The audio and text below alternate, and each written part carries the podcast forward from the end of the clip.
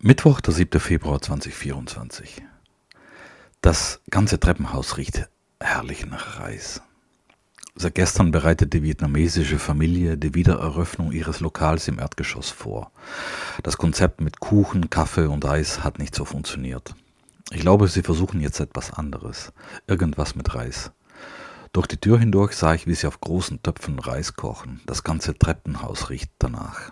Für mich könnte die ganze Welt nach Reis riechen. Ich hoffe nicht, dass mich der Geruch irgendwann stört. Sollte dieses Gefühl je hochkommen, ich werde es nicht zulassen.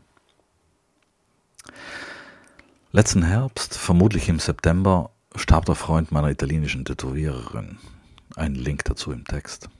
Ein sympathischer, schöner Mann, den ich einmal kennenlernte, als sie beide in Berlin waren. Sonst kenne ich ihn nur von den Fotos aus ihren Instagram-Stories. Immer Pärchenfotos, immer offensichtlich verliebt und glücklich. In ihren Stories auf Insta und WhatsApp postet, postet sie täglich Fotos von ihm und sie versieht und versieht sie mit schwarzen Herzen und Gedichten. Seit Oktober. Diese offen ausgetragene, nie aufhören wollende Trauer. Es tut mir so leid für sie.